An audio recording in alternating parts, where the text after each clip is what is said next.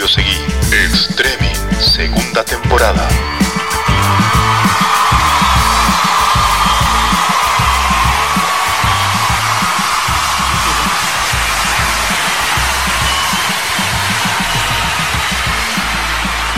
Hola, hola, hola, hola, hola. ¿Cómo les va? Muy, pero muy buenas tardes. Bienvenidos a streaming hoy, jueves 5 de noviembre del 2020. Bienvenidos a Río Gallegos, la ciudad de Dios. Hola Luis, ¿cómo estás? ¿Qué haces, Julito? ¿Cómo va? ¿Me Uy, tengo, que, per- me tengo que persignar o no? qué buen barbijo, eh. Pensé que, el- lo- la verdad que después, después de lo de ayer, pensé que lo tiraba así, que iba como a, que iban a decir, le iban a agarrar enseguida. No, no, no. estoy- Dejó pa- para mí, dejamos este. eh, antes de pasar a los datos del tiempo y demás, dejamos ya hace rato de, de ser este Río Gallegos, la ciudad cordial, que era, digamos, el eslogan que caracterizaba Ah, Ahora te entendí. a esta, ciu- a esta ciudad, y pasamos hace, yo calculo, dos añitos, tres. ¿Querés meterle tres años? Eh, está siendo te- generoso igual. Sí, se me está yendo un poco la mano.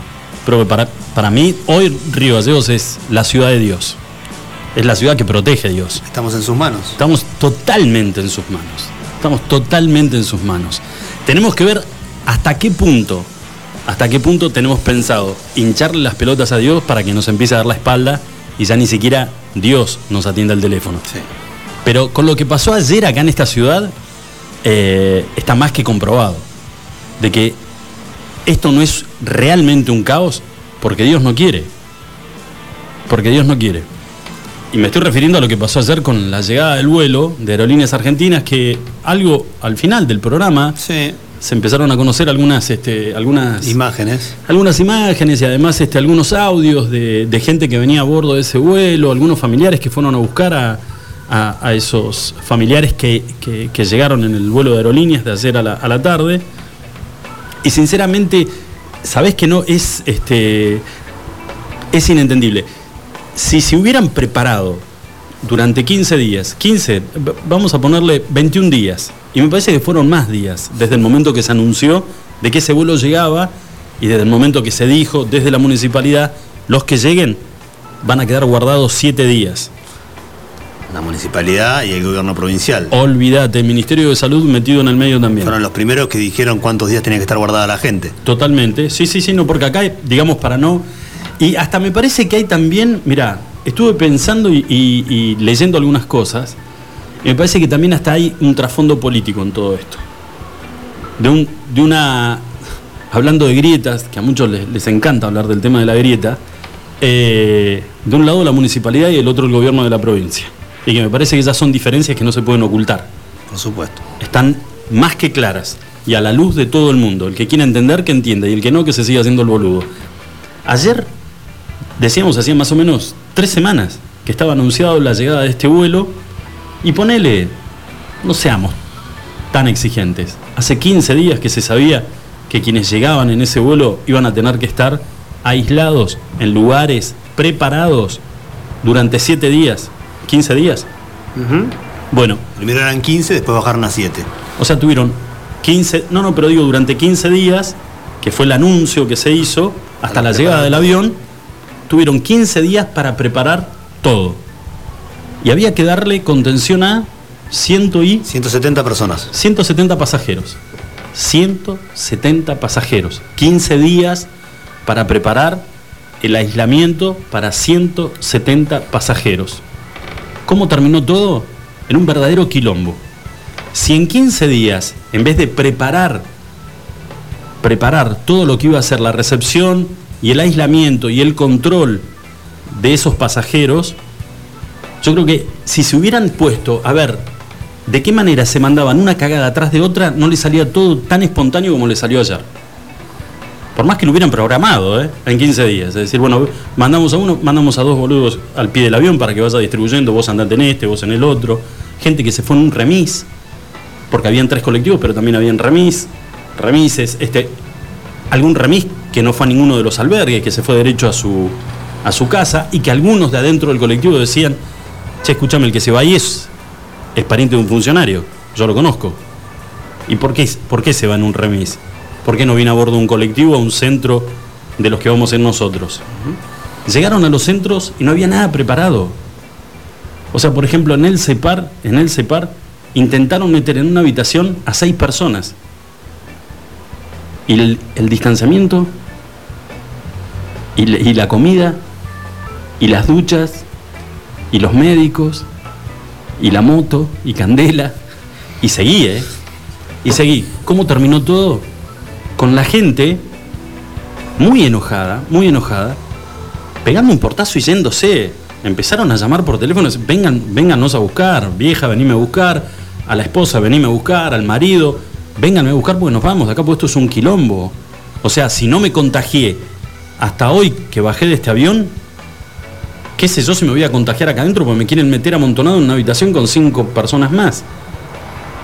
Todo, todo mal hecho. ¿Y sabes qué es lo que me llamó la atención? No hay una palabra oficial. O sea, todo gallego sabe que volvimos a ser una vergüenza, que volvimos a dar lástima. En realidad, digo, volvimos porque estoy tratando de poner un poquito la espalda para compartir el, latigazo, porque tenemos lo que nos merecemos también, ¿eh? obvio, ¿eh? es culpa de todos nosotros. Pero digo, ¿dónde está la palabra del intendente explicando lo que pasó ayer? ¿Dónde está la palabra del ministro de Salud? Es más, yo, Julio, si esto pasa a nivel nacional, te cuesta la cabeza. Te llama tu jefe directo, recibiendo orden, dicen, escúchame, ya solucioname este quilombo, que el tipo ponga la cara, se haga responsable de que es un inepto, que no puede manejar ni siquiera la llegada de 170 personas y que renuncie ya, que se vuelva a atender un consultorio en el pueblo de donde es. Y al intendente, alguien que le diga, flaco, tenés que agarrar a la gente que estaba a cargo del operativo, que vos pusiste a cargo del operativo, donde sabés que si vos sospechás que la relación con provincia no es buena y que gran parte del éxito del operativo depende de que provincia te tire un centro, vos tenés que estar ahí. No tenés que estar en el sillón en tu despacho, esperando a que todo salga bien. ¿Y a qué voy con este último comentario? que habían algunas dependencias donde iba a ser alojada esta gente que dependen del, eh, del gobierno de la provincia. El CEPAR es provincial. Perfecto, el CEPAR es provincial, la gente del Ministerio de Salud que tenía que, controlar y que darle asistencia a todos los que llegaban también depende de provincia. Entonces, si esto era un trabajo mancomunado, si esto era un trabajo articulado entre municipio y provincia, acá alguien se mandó una cagada. O, a ver, el peor de los casos, el peor de los casos, y por eso te digo, Gallegos pasó a ser, a partir de ayer, ciudad de Dios. En el peor de los casos, son una manga de inútiles todos. Todos. No, porque si no pueden manejar un avión con cen- 170 pasajeros, Dios nos libre y guarde a los 200.000, 220.000, 240.000 que somos los que habitamos la ciudad de Río Gallegos. Porque estamos en manos de. Directamente estamos en manos de Dios. Vuelvo a repetir, si no podés manejar, no podés controlar 170 personas que llegan en un avión, no que los tenés que salir a rear barrio por barrio, salir a buscarlo, localidad por localidad la provincia y traerlos hasta arriba. No te llegaron todos en un avión. Bajaron y los tenías que meter en un colectivo. Tres horas arriba de un colectivo, Julio. Tres horas arriba de un colectivo. Lo mismo que tarda el vuelo de Buenos Aires a Río Gallegos. ¿Cuál es el motivo de la.? ¿Qué pasa? ¿No había nadie que le dé la orden a los choferes? No, no había nada preparado. Entonces los tipos no sabían a dónde O sea, desde a los lugares donde tenían que llevarlos, le decían, che, escúchame, acá. acá no me traigas a nadie, ¿eh? Mira que acá no hay. Acá no hay ropa de cama, acá no está, no, está por lo menos, nadie nos dijo nada del tema de las comidas y cómo van a hacer con esto. La misma gente de los gimnasios le preguntaba a la gente que bajaba de los colectivos ¿Y tienen idea? ¿Les dijeron cómo va a ser lo de. Cómo es el tema de la distribución? ¿Cómo es el tema de esto? Todos en bola. Y ni hablar la gente que venía arriba de los colectivos y que ya bastante inflada de los testículos tenía que comerse los siete días de aislamiento, pero que nada, con tal de llegar a Gallegos, bienvenido sea. Cuando vieron todo esto, decidieron irse cada uno para su casa. Hoy nadie habla. Nadie se hace cargo de esto que es una vergüenza, nadie renuncia, nadie es responsable y cada una de las 170 personas hoy está en su casa. Ojalá, y Dios nos siga protegiendo, ojalá ninguno de esos 170 sea positivo. Porque te arma un desastre. Peor desastre era si los agarraba todos adentro de un gimnasio. Los primeros inoperantes en toda esta situación son los que arman el protocolo, que es la gente del Ministerio de Salud, el ministro, el secretario, todos ellos que son los que están dando la cara, entre comillas, que dan una conferencia grabada una vez cada tanto y que dicen lo que tienen escrito en un papelito para leer y no se salen de ese discurso. Tenían, trajeron para Buenos Aires, dígame, ¿quién hace un protocolo cuando nos están diciendo de que los restaurantes están cerrados porque no se puede juntar más de 10 personas? Que los restaurantes que si estuvieran abiertos podría ser a la mitad de su capacidad porque el distanciamiento hay que mantenerlo y hay que proteger a los demás. Que los bares están cerrados, que las confiterías están cerradas porque no quieren aglomerar gente. E iban a juntar 170 personas adentro de un gimnasio para que durmieran en habitaciones de a 6, de a 9 o de a 12 personas en cuchetas triples que tienen menos de 50 centímetros de separación entre una cama y la otra.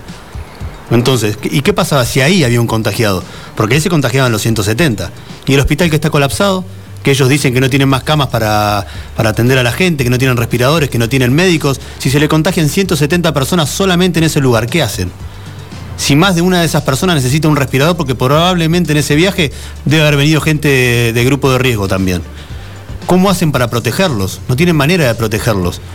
Hicieron un protocolo, parece que el que viaja en avión eh, tiene que ser castigado. Porque los que vienen por ruta, en camiones, en sus autos particulares, no los controla nadie. Entran a la ciudad, y hacen la vida que quieren. O me vas a decir que el que tuvieron, no sé, uno o dos días parado acá en Hueraique, una vez que lo dejaron entrar a Río Gallegos, lo mandaron a un albergue y lo tuvieron controlado durante una semana. Parece que fuera, primero el castigo es el precio de los pasajes, que no tiene nada que ver con este gobierno, ni con el ministerio, ni nada. Pero después cuando llegas a Río Gallegos por haber venido en avión, te castigan porque quisiste volver a, a tu provincia y no tienen ni ellos siquiera en claro cuáles son los protocolos que hay que cumplir, qué es lo que está bien y qué es lo que está mal hablan del distanciamiento, hablan de que nos tienen que cuidar, hablan de que nos tenemos que cuidar nosotros porque somos unos irresponsables, pero a la hora de poner la cara y de armar algo tan clarito, hace ocho meses que estamos esperando que vuelvan los vuelos a esta ciudad, ocho, y no lo pueden arreglar. Vos dijiste 15 días, 21 días, siendo bueno, porque fueron cuando dijeron finalmente que los vuelos iban a venir. Bueno, los protocolos, porque en el mundo se está viajando hace seis meses, y hay ciudades, que hay países que no dejaron de volar nunca. Pero repito, le caen al que viene en avión. Y no entiendo por qué le caen al que viene en avión, porque es lo mismo que venir en tierra, en colectivo, en camión o en un auto particular que tú te fuiste por un tema particular a otra ciudad y volviste a la provincia. Como mínimo, pero como mínimo, este, este, la gente del ministerio, ya sea el provincial y la gente del municipio, inoperantes. Son todos unos inoperantes que le quedó gigante, no le quedó grande su lugar, gigante les queda. Mira, tenés eh, como para, para, redondar este tema, porque vamos a tener el testimonio de una, de una mamá cuya hija vino en, ese avión y que nos puede contar en primera persona todo lo que fue, lo que estamos contando nosotros, eh, con un testimonio eh, presente arriba, arriba de ese avión de aerolíneas. Eh, tenés en el, en el Ministerio de Salud, y también pasan otras reparticiones, tenés los famosos funcionarios que han sido repatriados entre comillas, que cumplían funciones en Buenos Aires y que los trajeron para acá, porque en Buenos Aires ya no había lugar para, para poder cobijarlos, y que en cierta manera volver a Gallegos les hincha las pelotas, pero no tenían otra cosa. Más allá de el buen pasar y todo lo que vos quieras, ¿eh? porque siempre quieren estar presentes. Entonces, del sillón no lo moves ni en pedo, Julito. ¿Eh? No lo moves ni en pedo. Gestionar se gestiona desde, desde el sillón y es delegar. Es delegar y delegar y delegar. Si sale bien, genial, la medalla es mía, si sale mal, me hago el boludo. Y también tenés funcionarios que son del interior provincial, que han sido convocados porque, porque se llevan bien, ya sea con la gobernadora, porque les cae simpático, porque son buenos tipos, tiene carita de bueno, pero que el sillón les quedó grande.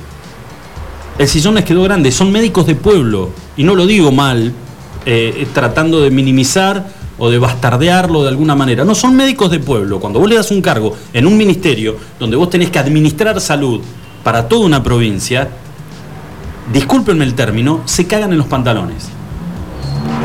Entonces, tenés las dos caras de la moneda. Y esas son las máximas autoridades en el Ministerio de Salud. A eso sumale el ministro que se fue, que era un ministro terco como una mula, que tenía su propio protocolo, que hacía lo que a él le parecía que tenía que hacerse, íntimo amigo de la señora gobernadora, y que no acataba las órdenes que llegaban desde Nación. Un adelantado igual, ¿eh? porque recordá que leía frases de la Madre Teresa de Calcuta en conferencia de prensa. Un fenómeno. Así estamos también. Bueno, eh, y por el otro lado, por el otro lado, esto del gobierno de la provincia, y por, el lado del municipio, eh, que vos en, en 15, en 21 días, no hayas podido preparar un lugar para darle alojamiento a las 170 personas que venían arriba del avión. Que después, si el Ministerio de Salud no te mandaba a los médicos para controlarlos, para hacerle los testeos, para, para ver si había algún síntoma, para lo que fuere, bueno, salís y lo salís, primero levantás el teléfono y decís, che, loco, no están viniendo. Y si no me mandan a alguien, yo llamo a conferencia de prensa, pues esa gente es responsabilidad mía. Ahora no desaparecen. Alguien, alguien pone la cara. Alguien tiene que hacerse responsable y alguien tiene que salir a decir, ¿y sabes qué? Si acá lo que ha quedado, en lo que pasó ayer, ha quedado a la luz las diferencias que hay entre el gobierno de la provincia y la municipalidad de Río Gallegos, más allá de que salgan juntos en la foto, ¿sabes qué? Hay 10 millones de fotos de tipos que salían juntos y después se mataban a puñaladas por la espalda. Entonces, si esta fue una agachada del gobierno de la provincia para con la municipalidad de Río Gallegos, o al revés, una agachada del municipio para el gobierno de la provincia, el afectado en realidad es la gente, es la gente, muy poco le importa los problemas políticos que tenga la municipalidad con el, con el gobierno de la provincia o viceversa. Pero flaco, tiene que salir un responsable, porque lo que hicieron ayer fue una vergüenza.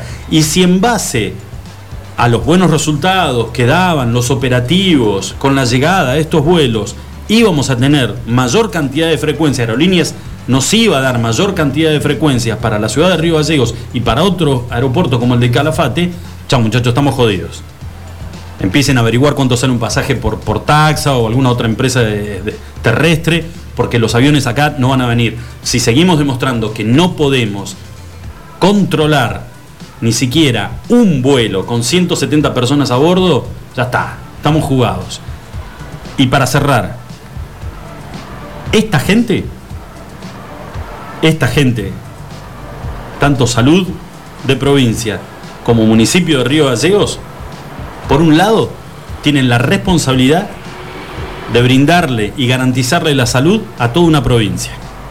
Y el municipio a toda la ciudad de Río Gallegos, una de las ciudades más complicadas con contagios y fallecidos a raíz del COVID desde el inicio de esta pandemia. O sea, Río Gallegos pasó a ser ciudad de Dios.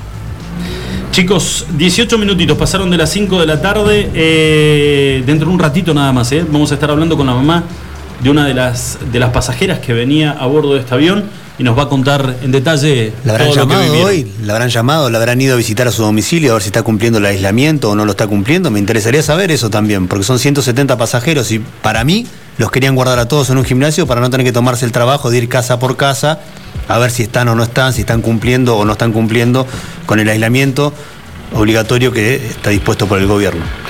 Un solo. Lo dudo. Dos, eh, dos portales de, de noticias locales titularon lo de ayer como realmente lo que fue. Una vergüenza. Una vergüenza el operativo con el primer vuelo de aerolíneas argentinas llegando a, a Río Gallegos. El resto. Los, ah, los inconscientes de siempre, ¿no? los irresponsables. Obvio. La caravana del, de anticuarentena, los anti, anti todo. Eh, no hay ni una sola crítica a lo que pasó ayer. Nada. No hay ni una sola crítica a lo que pasó ayer. Ahora, Vos decías recién, ¿no? No dan la cara, no hablan, no dan explicaciones como debería hacerlo cualquier gobierno serio, ¿no? Cualquier funcionario serio que está al frente, que tenga una responsabilidad en frente de su pueblo, tiene que salir a dar la cara. ¿No querés hablar? Saca un escrito, saca un comunicado de tu ministerio que explique la situación, qué es lo que pasó, y lo dejás por ni así. Pero ni de una manera ni de la otra se hacen cargo de lo perdidos que están, porque esa es la palabra, están perdidos y para mí resignados. Le falta reconocerlo. El gran problema, Julito, es que estamos todos nosotros en el medio. ¿Sabes qué? Hay gente que, está, que, que tiene mucho miedo de contraer la enfermedad. Eh, y, a esa gente la tenés que contener. A esa gente le tenés que dar este, garantías, le tenés que dar tranquilidad, le tenés que dar confianza. ¿Y cómo le das todo eso? No hay una vacuna. Le tenés que demostrar de que estás trabajando bien, de que se está trabajando con ciencia, de que en los hospitales hay la cantidad de enfermeros y médicos que se necesitan, que tenés la cantidad de camas necesarias para que en caso esa persona que tiene miedo llegar a contraer el virus, se le va a garantizar de que va a tener una atención adecuada, de que eh, los funcionarios no son los primeros en dar el mal ejemplo de que se juntan a comer un asado en horas de la madrugada, de que los enganchan circulando por lugares donde no tienen que circular, los días que no tienen que andar. Hay miles de cosas. Pero eh, esto es un desmanejo. Y cuando nosotros decíamos hace algunos días, eh, estamos en, el- en- la fase de prueba y error, prueba y error, ya llevamos ocho meses de prueba y error. Eh, ¿Qué fue lo de ayer? ¿Otro más?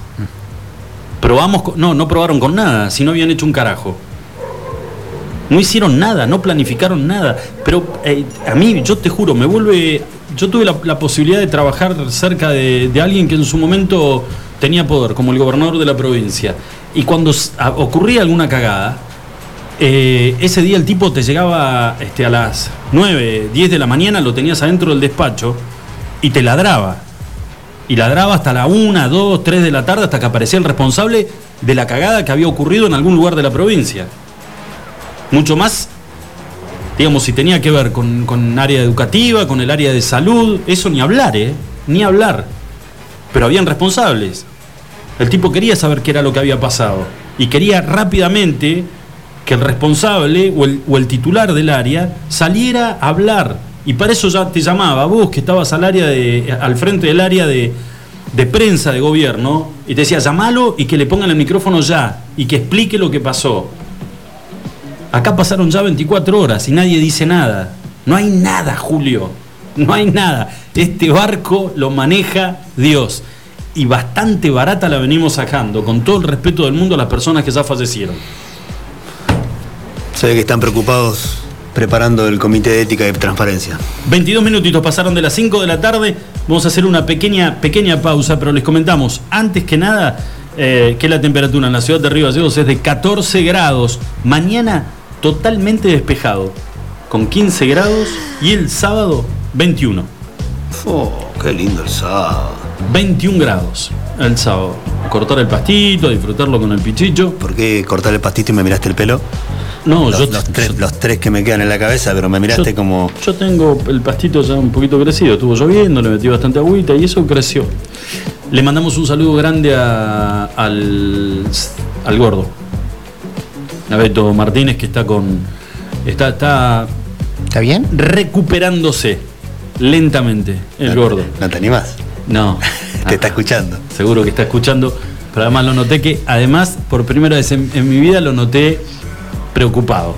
Así que le mandamos un ¿Se abrazo.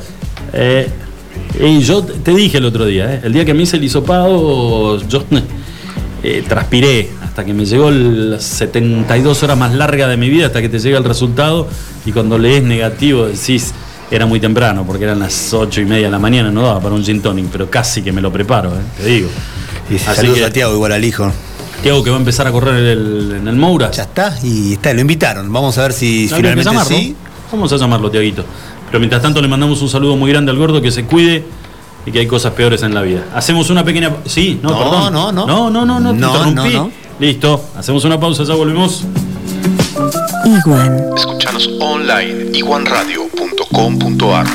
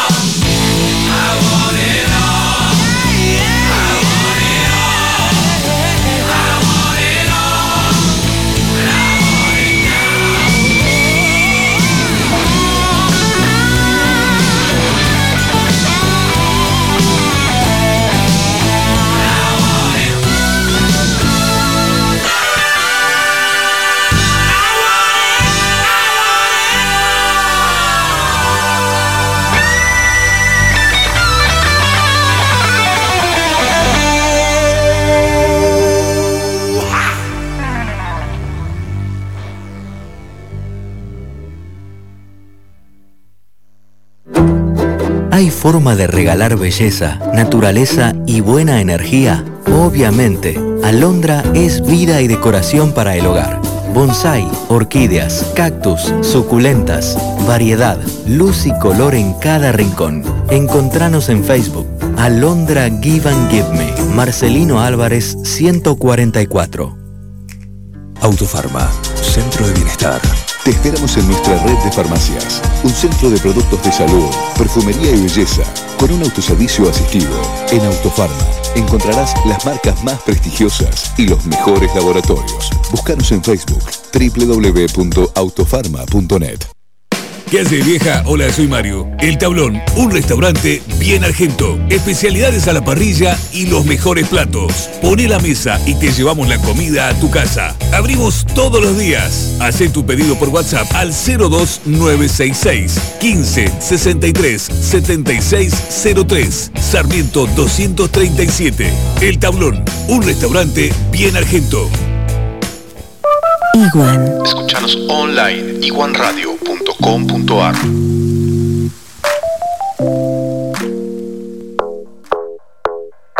Estás escuchando Extremin.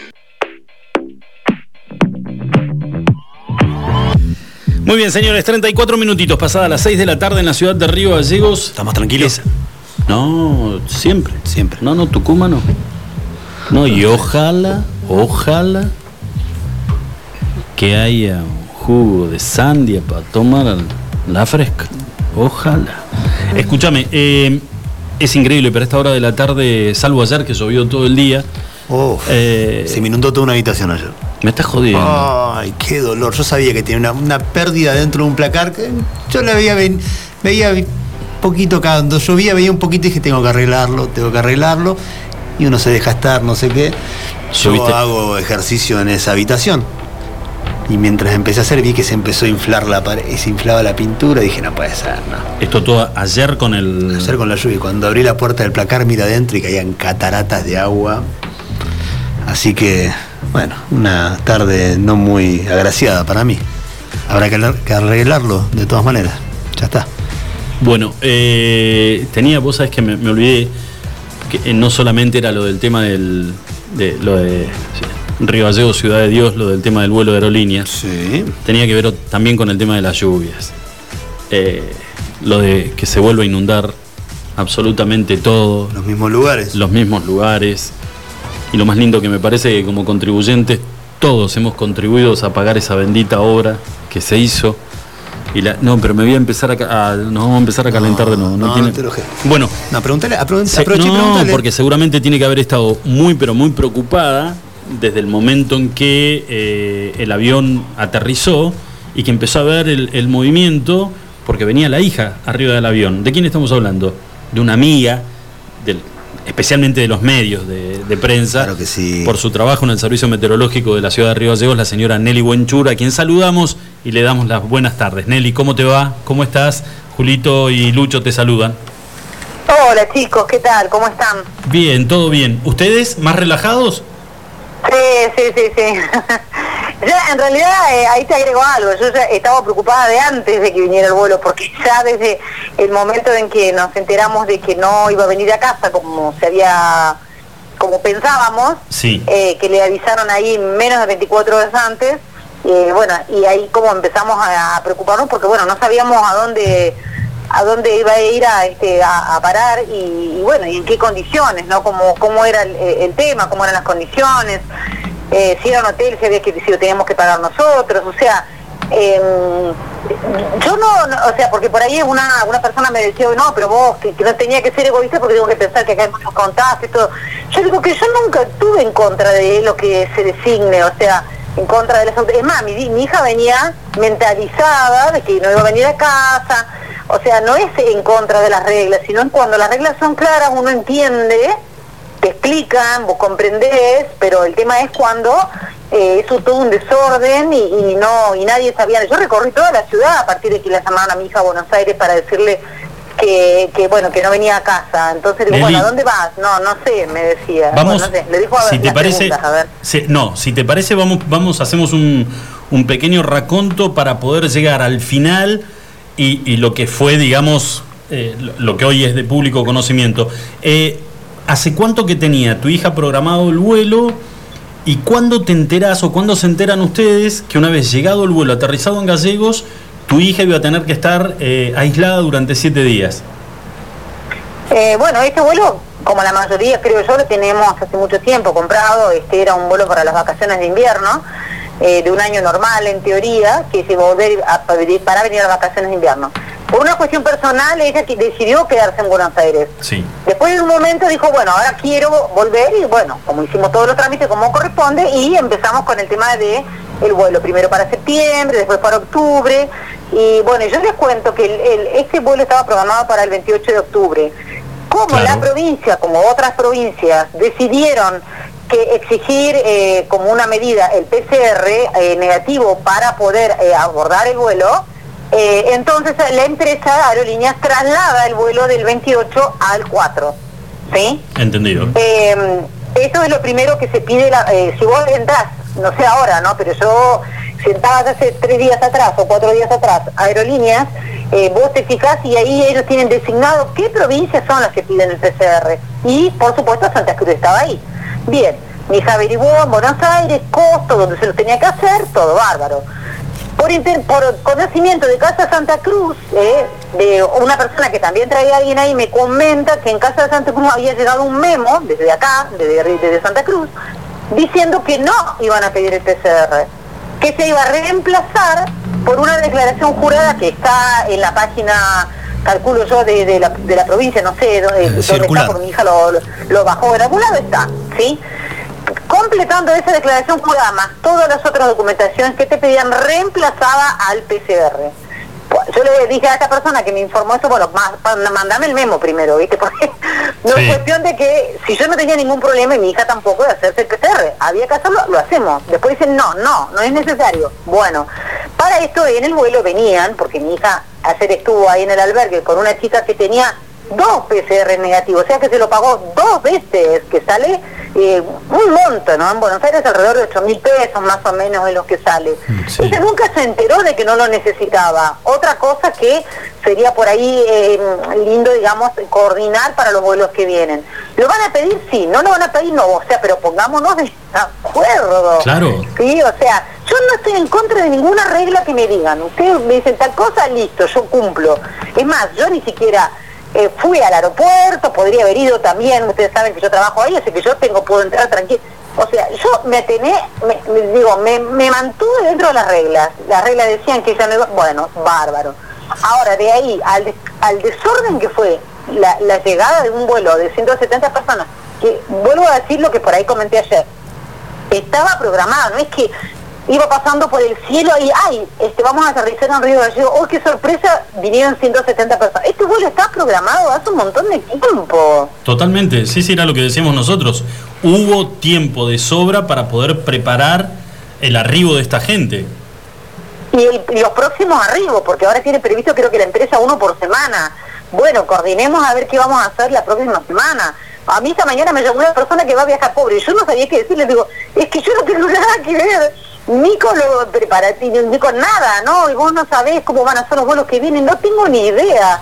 O sea, yo por, digamos, tomé notoriedad justamente por, bueno, por- porque, bueno, eh, me, conocen eh, y, y, bueno, y me contactaron por otro lado para preguntarme si sabía cómo iban a ser los vuelos que vienen. No tengo ni idea, porque, bueno, este, digamos, este fue... eh, bueno, como yo te digo, eh, bueno, eso fue lo primero, entonces, listo, no hay PCR, no hay PCR, buenísimo, completamos toda la documentación, mi hija imprimió todo, trajo, traía todo en el celular e impreso, de las dos maneras.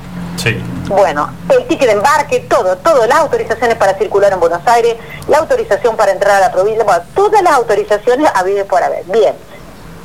Todo bien, estaba todo ok.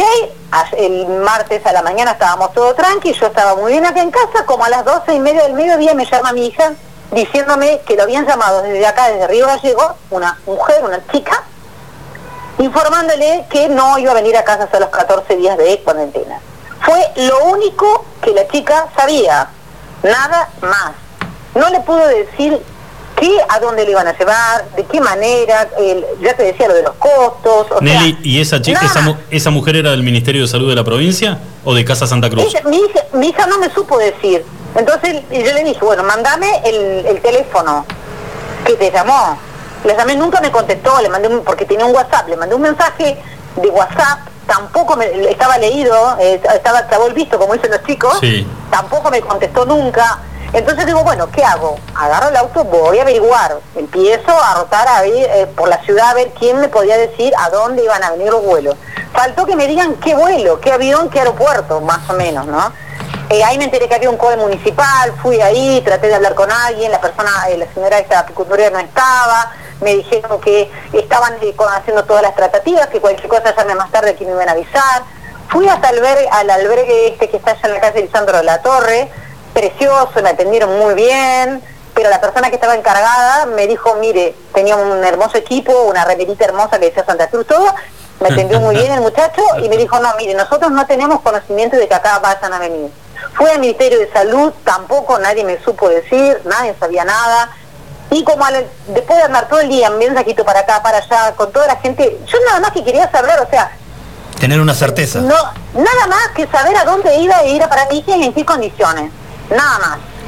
¿Me entendés? O sea, no era muy difícil. Nelly. Yo no estaba haciendo una marcha en contra del gobierno ni en contra de la medida. No, nada. Solamente quería saber a dónde iba a ir. Nada más. Nelly, cuando aterrizaron acá en Río Gallegos, ¿quién los recibió? ¿Quién los atajó en la puerta del aeropuerto para que en teoría nadie se pueda ir por su cuenta? Bueno, ahí según me dice mi hija, eh, había unas personas, bueno, de blancos que eran teóricamente de salud y ahí comenzaron a separarlos. Las personas mayores o las personas con chicos las separaban, bueno, justo mi hija venía sentada con una señora que venía con dos chicos que hacía pobre, ocho meses, estaba varada en Buenos Aires, y bueno, esta chica le comentaba que a ella le habían informado que iba a ir a un hotel. ¿Sí? A ella le dijeron así. Bueno, entonces en la entrada los iban como separando. Mi hija, por cuestiones del azar, venía fila 4, 6, creo adelante, pero bajó primero. Bueno, por bajar primero estuvo más de dos horas arriba del colectivo, esperando a ver qué pasaba. En ese colectivo eh, subieron, la, la mayoría de los que subieron eran estudiantes, porque la gente mayor, y ya te digo, con chicos y eso, los separaban y los mandaban para otro lugar, no sé a dónde. Yo lo único que sé es que mi hija con la mayor, eh, con todos muchachos jóvenes, todos estudiantes, eh, eh, bueno, ella alcanzó a hablar con los que estaban, teóricamente iban a estar en la habitación con esta, las chicas eran todas estudiantes universitarios, como ella. Este, y una sola persona mayor, una sola adulto, eh, que mi hija le dice líder, líder de la huelga, dice que fue el que, digamos, alzó un poco más la voz y fue el que comenzó a reclamar y no, acá, porque en realidad en el aeropuerto a ellos le dijeron, eso se lo dijeron en el aeropuerto, que en el alojamiento los iban a distribuir de acuerdo a, eh, a las personas, a las particularidades que, porque eso lo primero que planteaban era em, que necesitaban un lugar como para estudiar o algo con conexión, bueno, de última se conectan con los datos, pero bueno, eh, acorde No porque todos, ya te digo, todos estudiantes, ¿no? Sí. Eh, bueno, entonces le dijeron, no, no, no, ustedes quédense tranquilos que lo, va- lo están esperando allá en el albergue y ahí les van a, van a realizar la distribución de acuerdo, porque una, había un, un muchacho joven que decía, mi hija, que tenía diabetes, él dijo, mire, yo tengo diabetes por la alimentación. No, ustedes no se preocupen que allá los van a estar esperando y les van a decir. Bien. Van al albergue este precioso, hermoso, que está muy bonito para los deportistas, ahí en la calle Lisandro de la Torre, y no había nadie esperándolo, nadie de salud, nadie. Estaba la gente que está encargada de eso. Mi hija me decía, eh, eh, la persona de madre dice que estaba encargada, pobre. Dice, me daba pena porque no tenía ni idea de lo que nosotros le preguntábamos. Ni dónde está la lista, y usted tiene la lista, usted está encargado, ¿cómo nos tenemos que...? No había nadie, nadie O sea, se hizo cargo. Nadie le había avisado a la gente que estaba ahí que había un contingente de personas que iba a ir a alojarse eh, y, que, y que eran no, los no, que... sí, eso es, no, no, eso lo sabían, porque el día anterior, cerca de las 8 de la noche, yo, última recorrida, volví a ir al albergue, y el día anterior me dijeron, nosotros tenemos, la gente de seguridad, obvio, porque ahora ya no había nadie encargado, Claro. la gente de seguridad me dijo, mire señora, nosotros sabemos, dice que mañana a las 3 de la tarde tenemos espera, estimada que va a venir toda la gente está del vuelo, y los tenemos que esperar con la comida, me dijo esta persona. Y, pero ya le aviso que usted no puede venir a visitarlo, me dice encima, no, no, obvio, le digo, si va a estar cuando yo no, si yo no te estoy diciendo por eso. Entonces ya como que me fui tranquila, bueno, por lo menos van a ir ya a ese lugar, ¿no? Sí. Entonces, eh, esta gente de, de ahí sabían, obvio que ellos sabían, lo que ellos no sabían era cómo lo iban a distribuir, cómo, qué, qué, digamos, la- las directivas a seguir, porque ellos en realidad pueden, digamos, deben estar acostumbrados a dar eh, contingentes estudiantiles, de chicos, y que vienen Claro. y lo distribuyen con el profe, acomódense como puedan o como quieran. Yo también he viajado con alumnos y uno se arregla, cada docente maneja su grupo, pero acá eran todas gentes, personas extrañas, ni se conocían entre ellos, encima ninguna amiga, ninguna cara conocida vino tampoco en el vuelo, entonces estaba sola. Este, así que eso era el problema. Cuando llegaron ahí no había nadie de salud o nadie, de, una autoridad de salud, de transporte, de gobierno, de no sé, de la MUNI, no sé, de algún lado que se hiciera cargo. Estaba la gente, ya te digo, encargada del albergue, que los atendieron muy bien, los trataron muy bien, pero ellos no tenían nada que ver con la, con, digamos, Claro, con, seguro. eh, la- con tomar la- las decisiones, digamos, que es lo que en esas cosas, este, eh, porque organizar- yo voy a lo siguiente, cuando hay reglas claras, si a vos te dicen, mira, vos te tenés que poner una campera azul por esto, por esto, por esto, con un gorro amarillo, mañana venía a las 8, te sentás acá, haces esto, atendés al público, o te pones un gorrito de Navidad para cajeras o un, un gorrito de Navidad para Papá Noel, y usted dice, ¿por qué no me gusta, no quiero? Bueno, pero usted lo tiene que poner porque usted es un empleado y listo, ya está. Te gusta o no te gusta, son las reglas y las tenés que cumplir. Pero cuando, es más, mi hija estaba en el colectivo, que ya te digo, estuvo más de dos horas arriba del colectivo, eh, y ella decía, ma, hay gente que se está yendo, pero claro, ella ya estaba arriba y la valija ya estaba eh, pasada el baulera. baúl del colectivo. Claro, ella no se iba O sea a poder que, bajar. Nelly, pará, mientras, mientras duraba el operativo del desembarco del avión y empezar a subir a los colectivos y a los remises, eh, tu hija veía que había gente que se estaba yendo, que se estaba yendo a su casa. Claro, exacto. O sea que ya ahí, ya la, ahí la gente ya como olfateó que esto iba a ser un gran despiole, por no decir otra cosa. Es que los últimos pasajeros que bajaron, los últimos, los últimos, los últimos de todo, te digo, un vuelo completo, imagínate lo que tardaron, Sí. eh, los últimos, yo no vi a nadie. No había nadie ni que decía, estaban ahí y la policía aeronáutica tampoco sabía qué tenía que hacer. No había nadie de, de- de ninguna autoridad de salud, no sé si la había, no la había, hubo, no hubo, se fueron, estaban en la coordinación afuera, no sé. Esos ¿En qué- últimos agarraron un reviso, fueron a su casa. Olvídate. Nelly, ¿en qué momento tu hija y, y los chicos que estaban con ella deciden, mamá, venime a buscar, llévame a casa porque yo acá no me quedo? Bueno, en un momento, eh, eh, la persona esta que yo te digo, que, que, mm, tuve la oportunidad de, de- de conocerlo por una entrevista, que es el del señor Pablo mm, eh, Filipo, que lo conocí de casualidad, Sí. Eh, bueno, él era el único que mi hija dice, no sé cómo ese hombre se filtró porque éramos dos chicos. Menos mal, dice que se filtró porque si no estoy durmiendo allá. Entonces en un momento él dijo, no, vamos a poner, y ellas ya estaban en las habitaciones, ya había visto que eran cuchetas, que eran para seis, seis extraños, por ejemplo, separaron hombres y mujeres. Había mi hija, dice, había una pareja, o sea, pareja de novio, matrimonio, no sé qué sería. Claro. Otros que eran hermanos. Dijeron, no, no, no, no, ustedes cada uno, pero nosotros somos hermanos, vivimos juntos en Buenos Aires. No, no, no, no, uno, mujeres por uno, otro, o sea, ese tipo de incoherencia. Yo no estoy eh, en contra de que si nos tenemos que hacer aislamiento, bueno, háganlo en un lugar adecuado, listo, hace los 14 días de aislamiento y no hay problema. Pero ¿cómo vamos a hacer aislamiento? Primero ya venimos, eh, ya venimos, este, que no queda otra, eh, amontonados en el avión, no queda otra. Tres horas ahí, te imaginas, 170 pasajeros, vuelo completo, full, bien. Dos horas y algo adentro colectivo otra vez lugar cerrado, con gente que ya venimos a otro contacto. Después vamos a una habitación con eh, cinco personas más que tampoco sabes quiénes son. Ahí compartís un montón de cosas, compartís el baño, compartís un montón de cosas.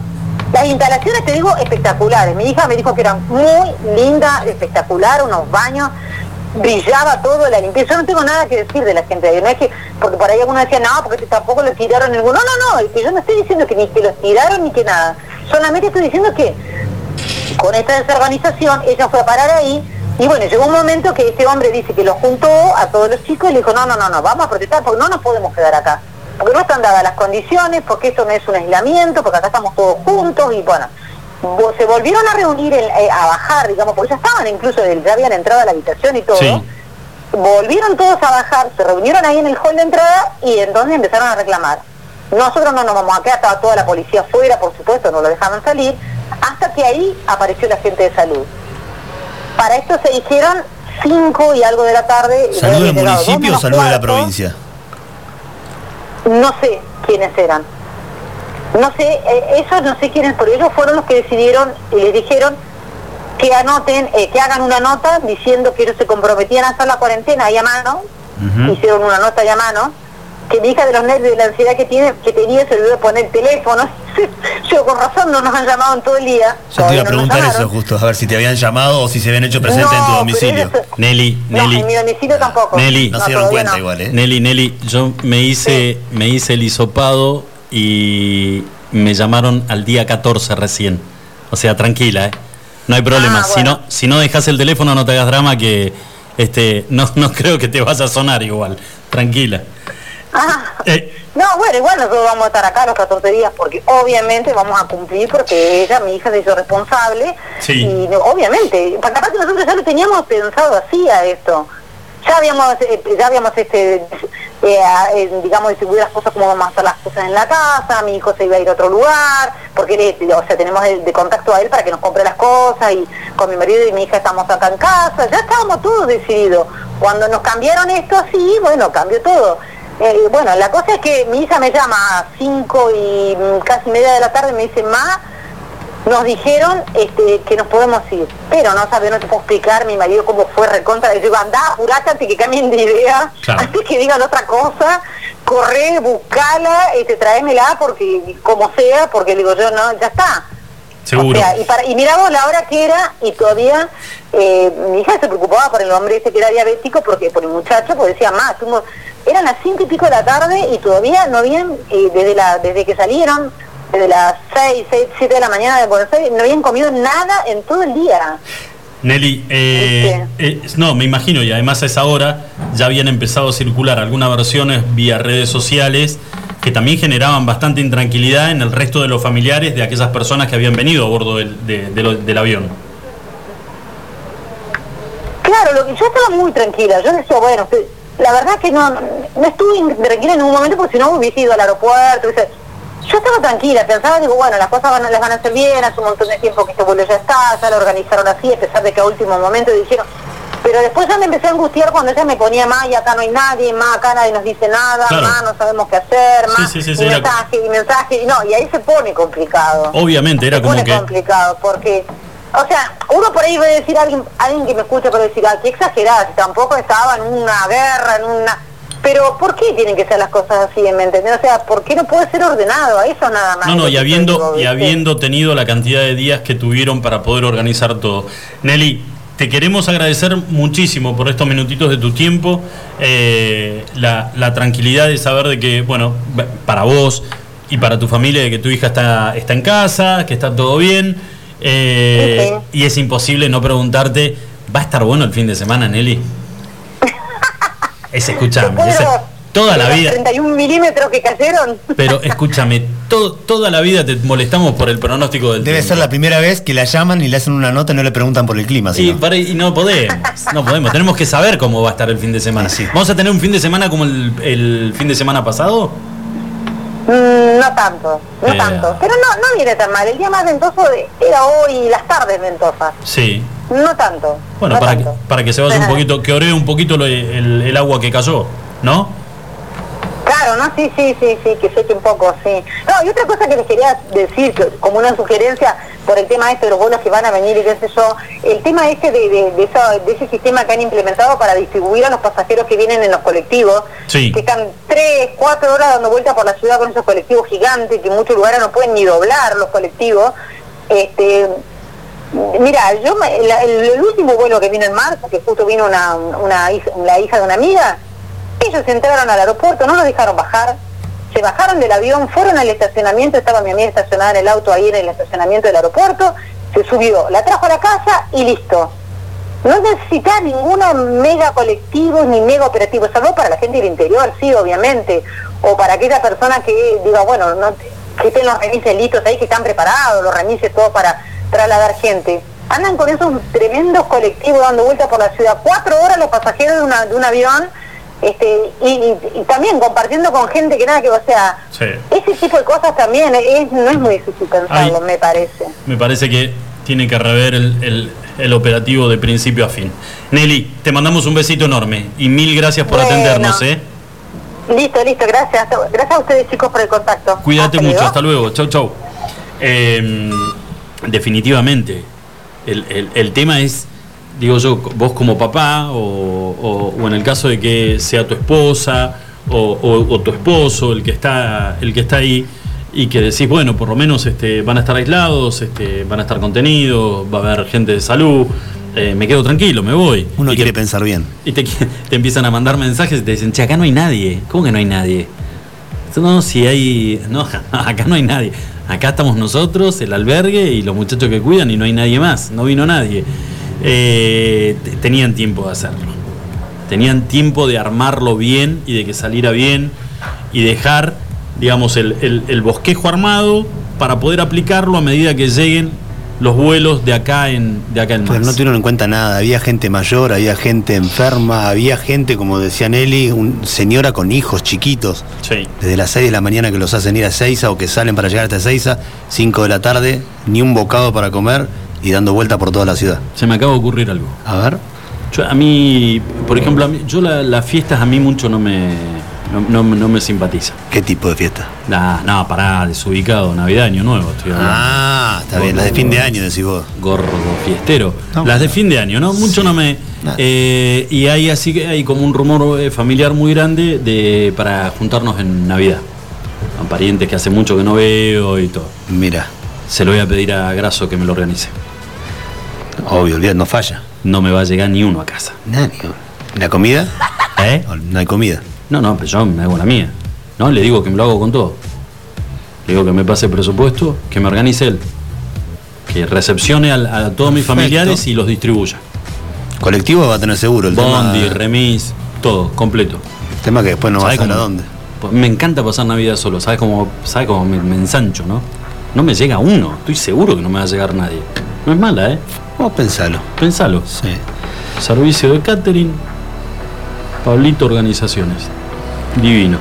Chicos, 59 minutitos pasadas las 5 de la tarde. Después de la pausa tenemos otra notita, ¿eh? Vamos a pasar a hablar un poco más relajado, algo más lindo, algo que nos gusta, por lo menos a mí, no sé. De básquet vamos a hablar. Ay, yo pensé que ibas a hablar del Disney Channel, el canal nuevo de Disney. Disney Plus. Que, no, vos porque querés ver a quién. A Capitán Marvel, que tenés ganas de ver. Eh, la tengo a Luisina con eso. De eso no, vamos a tener una entrevista con el ex capitán de hispanoamericano, hoy jugador de Libertad de Sunchales, Daniel Ure. Perfecto. Después de la pausa ya volvemos. Iguan. Escuchanos online iguanradio.com.ar Hey there, people, I'm Bobby Brown. They say I'm the cutest boy in town. My car is fast, my teeth are shiny. I tell all the girls they can kiss my hiney. Here I am at a famous school. I'm dressing sharp and I'm acting cool. I got a cheerleader here wants to help with my paper. Let her do all the work and maybe later I'll rape her. Oh God, I am the American dream. I do not think I'm too extreme and I'm a handsome son of a bitch. I'm gonna get a good job and be real rich. Get a good, get a good, get a good, get a good. Women's liberation came creeping all across the nation. I tell you people, I was not ready when I fucked this dyke by the name of Freddie. She made a little speech then, all she tried to make me say when she had my balls in a vice, but she left the dick. I guess it's still hooked on, but now it shoots too quick. Oh God, I am the American dream, but now I smell like Vaseline, and I'm a miserable son of a bitch. Am I a boy or a lady? I don't know which. I wonder, wonder, wonder, wonder. So I went out and bought me a leisure suit. I jingle my change, but I'm still kinda cute. Got a job doing radio promo. And none of the jocks can even tell I'm a homo. Eventually, me and a friend sorta drifted along into S&M. I can take about an hour on the Tower of Power, as long as I get a little golden shower. Oh God, I am the American dream, with a spindle up my butt till it makes me scream, and I'll do anything to get ahead. I'll lay awake nights saying thank you, Fred. Oh God, oh God, I'm so fantastic. Thanks to Freddie, I'm a sexual spastic, and my name is Bobby Brown. Watch me now, I'm going down, and my name is Bobby Brown. Watch me now, I'm going down, and my name is Bobby Brown. Watch me now, I'm going down.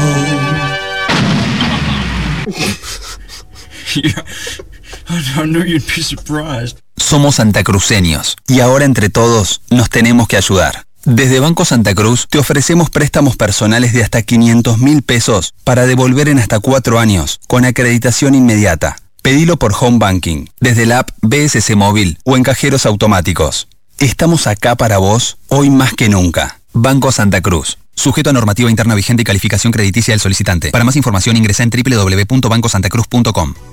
Nuestro patio de comidas es MoMA. Todos los días disfruta de las ensaladas y del menú de como antes. Vení por los helados de Tito, las delicias de nuestro café Balcarce y las más ricas pizzas y empanadas de Franci Pepone. En MoMA encontrá la auténtica hamburguesa patagónica de búfalo. Tenemos delivery takeaway. Haz tu pedido al 02966 53 66 35. MoMA, calidad de familia. España y Alberdi.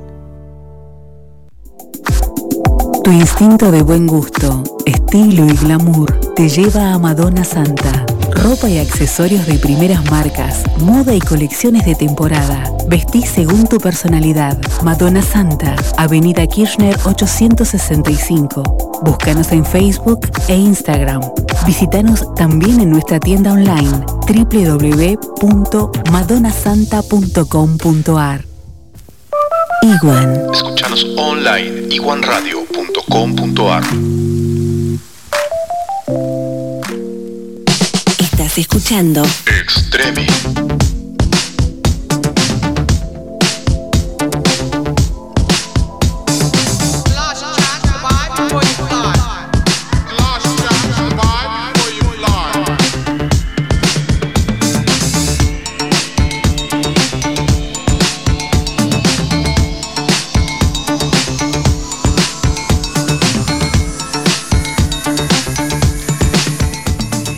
Cinco minutitos, pasadas las seis de la tarde en la ciudad de Río Gallegos y hay una, noticia, en realidad es una noticia que se viene repitiendo desde el, el inicio de esta, de esta pandemia.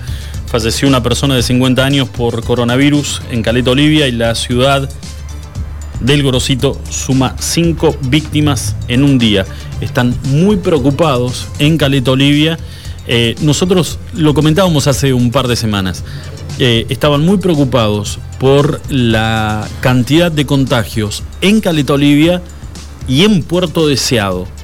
Pero a esta ola de contagios o esta, o esta sumatoria de casos eh, positivos, tanto en Caleta como en Puerto Deseado, lamentablemente lo vienen acompañando también eh, el crecimiento en el número de fallecimientos. Es el quinto fallecido en el día de hoy en la ciudad de Caleta Olivia.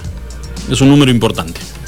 Sí, señor. Bueno, decíamos que íbamos a tener una notita un poquito más relajada de lo que habíamos tenido en el bloque pasado. Vamos a hablar de, de deportes porque decíamos días pasados que arrancaba finalmente y después de tanto esperar la Liga Nacional de Básquetbol que en principio iba a ser en Córdoba, pero se terminó trasladando a la ciudad de Buenos Aires, a la capital federal, para arrancar en el día de ayer y vamos a estar hablando con un viejo amigo mío, amigo digo yo porque soy un confianzudo nada más, no porque sea amigo en serio, pero lo conocí hace un par de años cuando volví acá. ¿De qué te reís? ¿Te estoy viendo o no? ¿Querés comentar algo? No, No, no, no, pero un viejo amigo le vamos a preguntar a ver si él te A- a- reconoce a ver como a amigo. ver qué opina, no sé. suyo. Pero bueno, estamos hablando del señor Daniel Ure, ex capitán de Hispanoamericano, hoy vistiendo la camiseta de Libertad de Sunchales. Dani, ¿cómo estás? Julito y Lucho te saludamos. Hola Daniel. Hola, Julio querido, amigo mío, ¿cómo andás? Ahí ¿Todo está. bien? Buenas tardes. Ahí está. ¿Cómo está. Dani? ¿Cómo? Confir- confirmado, Daniel te, te reconoce como un amigo. Está bien. Me está reconociendo. Bueno, Dani, ¿cómo, cómo va eso? ¿Cómo, ¿Cómo fue este arranque, no? Ya jugaron dos partidos desde que arrancó la liga. ¿Cómo fue jugar después de tanto tiempo? Primero que, ta- primero que nada, buenas tardes a todos y, y muchas gracias por, por la comunicación.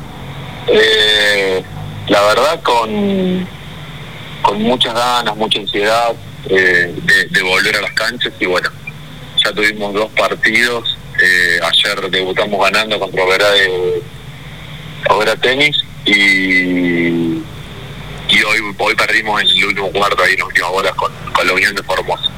Pero más allá de, lo- de los resultados y de, y, y de cómo fue la, responsabilidad y, y- y todo lo que significa volver a, a empezar a jugar eh, para, para que todo el básquet argentino vuelva a jugar. Dani, ¿cómo fue todo este tiempo, ocho meses, sin poder agarrar una pelota, sin poder tirar al aro? Bueno, capaz que tuviste la oportunidad de tirar al aro, pero sin poder estar en contacto con tus compañeros, con un entrenamiento regular como venía siendo antes de toda esta pandemia. Y mira, pasé por todos los estados, sinceramente. En un momento eh, estaba bien de ánimo, en otro no. Eh, en un momento me volví loco, en otro momento pensaba que no que íbamos a volver a jugar más. Después veía noticias y me ilusionaba, eh, también preocupado por todo obviamente, la situación sanitaria que, que estamos viviendo. Eh, pero bueno, creo que como todo jugador pasó pasamos por todos los estados y gracias a Dios hoy estamos jugando y tenemos que agradecer eso y por eso digo lo de lo de la responsabilidad de todos para que esta situación y esta burbuja que estamos haciendo en, en- en Buenos Aires en este momento eh, se, logre terminar para, para que volvamos todos a la actividad. Eh, hablas de la burbuja, contanos un poquito cómo está siendo ese sistema. ¿Están varios clubes en un mismo hotel? ¿Tienen todas las conferencias en un hotel, una en uno y otro en otro? ¿O hay una delegación por hotel? ¿Cómo está siendo la organización en ese sentido?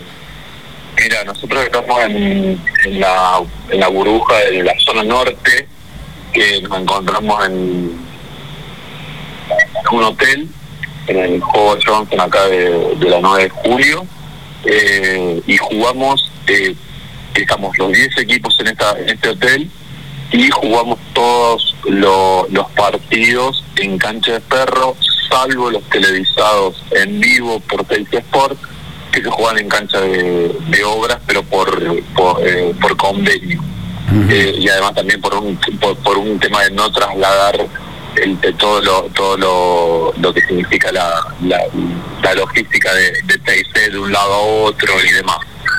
Eh, la verdad que eh, al principio el, el- nosotros en el hotel desde el lunes al mediodía, llegamos, eh, tuvimos que, con algunas falencias, tuvimos que esperar a que nos hisopen y, después instalarlo en el hotel. Eh, pero bueno, se fueron corrigiendo a medida que, pasó el día y el martes ya, ya hubo mucho más organiza- organización de todas las delegaciones.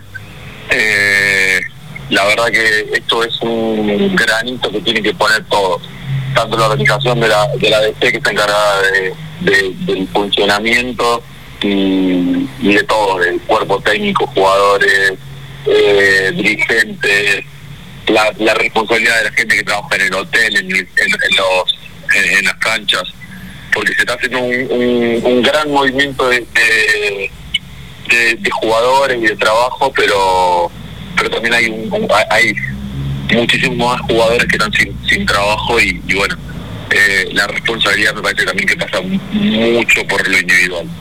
Eh, Dani, bueno, decíamos hasta la temporada pasada, vos eras jugador y capitán acá de Hispanoamericano. Te tuviste que ir de manera forzosa eh, y no te pudiste despedir adentro de una cancha. Imagino, por cómo tenías organizada vos tu vida hasta ese momento, de haber sido una situación difícil tomar la decisión de finalmente quedarte allá en el norte. Sí, sí, sí, la verdad que eh, los dos años que estuve en, en Río Gallego, no me canso de decirlo, la pasé, la pasé muy, muy bien, eh, me trataron bárbaro y creo que tanto en el, club como yo eh, cumplimos los objetivos y las expectativas que teníamos cada uno, yo como jugador y el club como, como, eh, como club que me contrata a mí. Y sinceramente que eh, el, irme en ese momento eh, sin poder eh, despedirme de la gente, sin, sobre todo de, las de las amistades que había hecho. Obviamente que en algún momento volveré porque la verdad que la, la Liga Nacional hace que, pueda llegar a tener alguna chance en algún momento de volver a jugar o, volver a enfrentar a, a Hispano. Pero la verdad que tengo un, gran recuerdo de todo el mundo y, y el agradecimiento por como siempre a mí me trataron, ¿no? Daniel, eh, una pregunta ya, pasando un poquito a lo, a lo que es este la preparación de un, de un deportista de élite como, como son ustedes. ¿Cuánto, cuánto te afectó eh, psicológicamente, físicamente, el hecho de estar todos estos meses parados y con la incertidumbre de nada, hasta el momento que arrancó la liga, no saber qué iba a pasar? Sí, eh, muchísimo me afectó. Eh, sobre todo en la parte basquetbolística.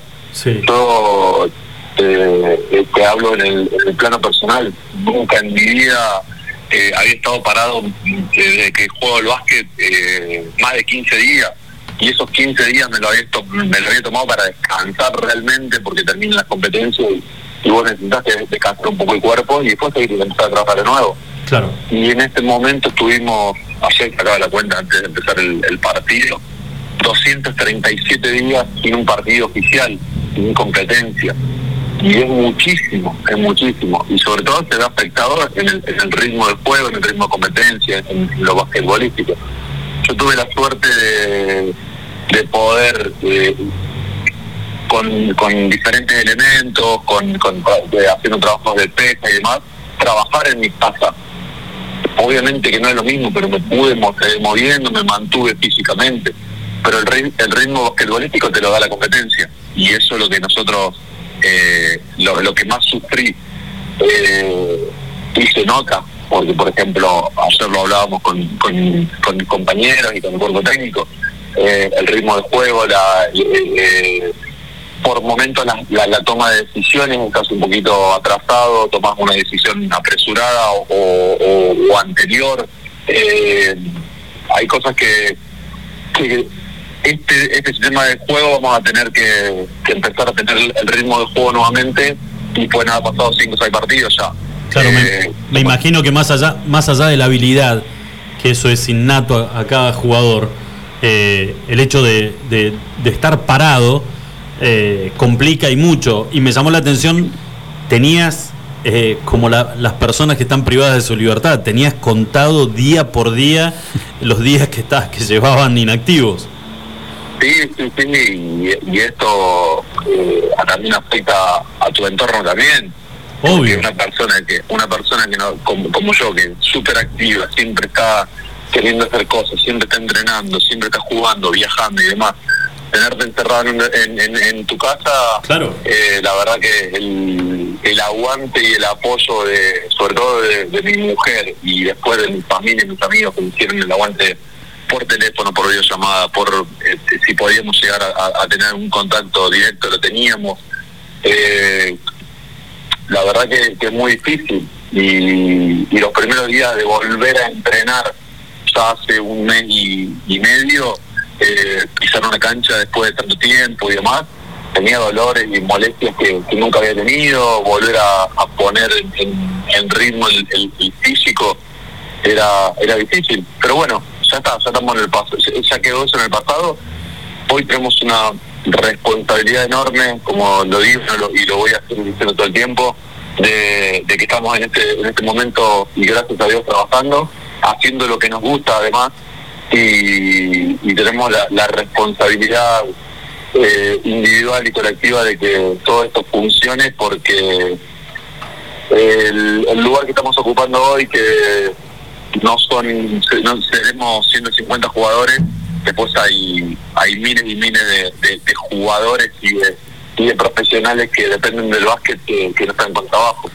La nombraste a tu mujer al pasar y me estás dando un pie para preguntar porque le voy a contar a Luis que no tiene ni idea de todo esto. Daniel tenía ahí demostrás que sos mi amigo Daniel estaba tenía programado casarse este año y por la pandemia tuvo que aplazar el evento. ¿Sigue pendiente todavía eso, Dani? sí sí sí sigue pendiente eh, tengo fecha ahora de casamiento para el 27 de diciembre nuevamente ya lo, lo pospusimos en junio En Maya lo hacen, ¿no? Eh, 27 de diciembre en Maya. Sí, sí, pero en este momento es- estoy terminando de, de resolver unas situaciones, pero también eh, vamos a tener que posponer por una cuestión de, de que no, no están habilitadas tampoco la, la- Claro, no se puede festejar. los eventos, no se pueden Claro. nada, y además también Pero era el momento, Dani, te salía regalado hacer esto. sabes, sabes, sabes todo lo que, lo, lo que significa, teníamos todo organizado. Escúchame, Daniel, con, dos con dos, dos pollos, medio kilo de chorizo, tenían la, la fiesta del año. Totalmente, hoy viste que tal, que están los memes diciendo que es el momento de, Claro, de casarse con cinco personas, con seis personas. No, pero una realidad también es que en la parte sanitaria eh, me preocupa la situación y, y- y hay que cuidar a, lo- a, lo- al- a lo- a los nuestros. Tengo mi, tengo mi viejo también, que fue gente mayor y, y más allá de, todo lo que significa la ilusión que teníamos en el plano personal de poder casarnos y, cumplir un eh, dar otro paso en- con mi mujer no lo vamos a poder hacer en este momento pero bueno hay que adaptarse a la nueva realidad y, seguir pensando que en algún momento esto va, va a terminar y, y va a ser solo una anécdota Claro que sí. Bueno, Dani, para ir cerrando, no puedo no preguntarte si sabes algo de Hispano, cómo está, cómo está el plantel, compañeros que tuviste la temporada pasada. Sí, a ver, sé mucho porque obviamente sigo teniendo contacto con, con Carlitos, con Diego Coach, eh, con, con algunos de los, de los dirigentes, con el profe que no, no pudo viajar por una cuestión también familiar. Eh, pero la verdad que eh, obviamente en el día a día no estoy y no sé bien cómo están tampoco. Sé que es un equipo nuevo que se tiene que, que acostumbrar a, a la filosofía de juego de, de otro entrenador. Eh, que va a depender mucho de- del juego colectivo. Eh, lo bueno que, que hay que, que mantuvieron a, a Barlow, que, que están vi- Sí. ya sabemos lo que puede rendir, así que, que, que para que tengan un- una gran burbuja y puedan hacer una gran actuación, ¿no? Buenísimo. Bueno, Dani, te dejamos descansar. Gracias por, por habernos atendido, por compartir estos minutitos con nosotros y que sea lo mejor. Si te llegás a acusar con Hispano en una de esas en la semi, si se llega a dar, no juegues tan fuerte. Acordate del pasado un poco. Y, pero lo mejor que puede pasar es que nos enfrentemos y, eh, y vamos a estar los dos en semifinales. Eh, ojalá. Eh, no, pero no se puede negociar nada. Hay que seguir jugando como se jugó toda la vida. Eso, no hay forma. No, no, no, no se, no se, no se No hay juega de manera. Sabía que, me iba, sabía que me iba a responder eso. Dani, un placer, muchísimas gracias y bueno, la mejor de las suertes y esperemos vernos pronto. Suerte, Daniel. Otro para ustedes y, y gracias por la publicación. Abrazo grande y, mu- y mucha suerte, mucha suerte. Chau, chau. Un abrazo. Bueno, muy macanudos, ¿eh? Tipos, tipos Un están personaje. jugando. eh, Este, este muchacho, no lo digo acá porque si no nos quedamos hablando una hora con él. Sí. eh, le gustaban mucho, le gustaba o se reía, no sé, mis camperas. Siempre algún comentario tenía para hacerme de mis camperas. Yo, yo tengo colores muy llamativos. Ajá. Y me ponía una campera y cada partido pasaba y, y me decía, qué buen look o qué buena campera. Y un día había un partido que venía muy, pero muy cerrado. Hispano estaba jugando, no me acuerdo si era contra Obras o Comunicaciones de Corriente. Un partido cerradísimo que Hispano levanta, lo lleva a tiempo suplementario. El estadio estaba reventando en el Rocha en la última temporada. Quedaban 30 segundos para terminar. Y acá, acá en Río. Gallegos, ¿sí? Y, el y quedaban 30 segundos para terminar, creo que Hispano ganaba por un punto o estaba empatado, el estadio se venía abajo. Yo estaba mirando para cualquier lado y siento que del costado me hacen... tss, tss, tss, tss. De vuelta miro.